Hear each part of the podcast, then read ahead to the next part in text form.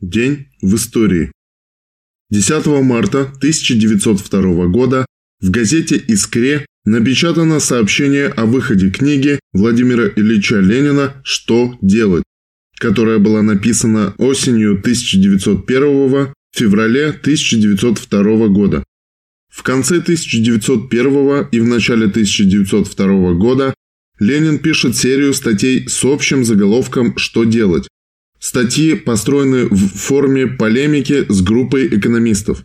А темой полемики является спор о том, как развивать социал-демократическое движение в России.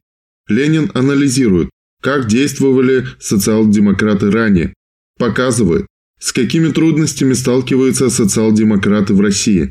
Но Ленин не только фиксирует недостатки в работе, он разрабатывает стратегию и тактику революционной борьбы на новом этапе. Ленинские статьи стали для большевиков руководством к действию на годы вперед. На примере работы «Что делать» мы видим блестящий пример того, как Ленин приходил к решению вопросов о партийном строительстве. Системный подход, ясность мысли – вот то, чему нужно учиться у Владимира Ильича.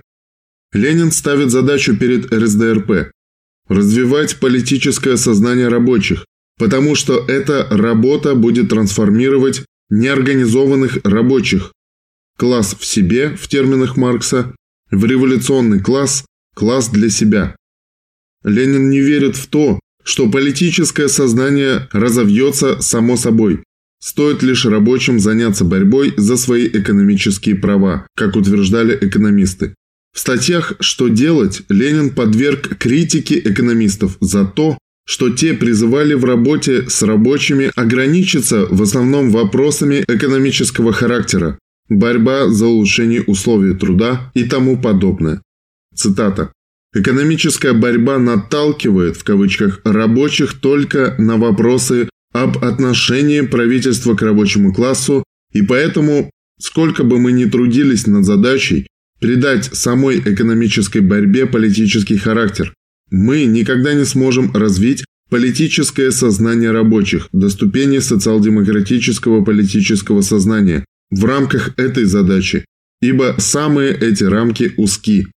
Классовое политическое сознание может быть принесено рабочему только извне, то есть извне экономической борьбы, извне сферы отношений рабочих к хозяевам.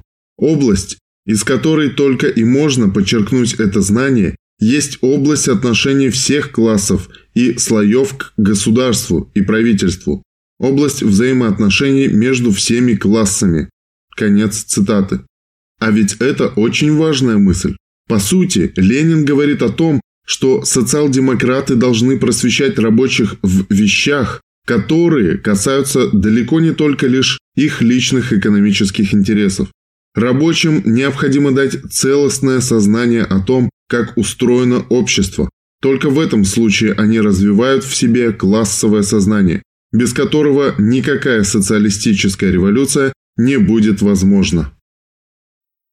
10 марта или 25 февраля 1917 года забастовка, начавшаяся 3 марта на Бутиловском заводе, приобрела всеобщий характер арест пяти членов Петербургского комитета большевиков.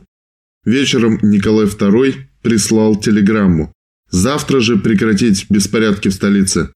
Объявление командующего Петроградским военным округом Хабалова, воспрещающее демонстрации и выступления. Цитата. «Последние дни в Петрограде произошли беспорядки, сопровождающиеся насилиями и посягательствами на личную жизнь воинских и полицейских чинов. Воспрещаю всякое скопление на улицах.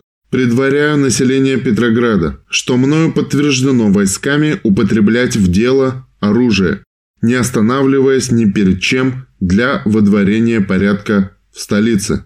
Конец цитаты. Телеграмма царя генералу Хабалову 10 марта 21 час. Цитата в генеральный штаб Хабалову. Повелеваю завтра же прекратить столице беспорядки, недопустимые в тяжелое время войны с Германией и Австрией. Конец цитаты. 11 марта. В Петрограде войска открыли огонь. 150 убитых.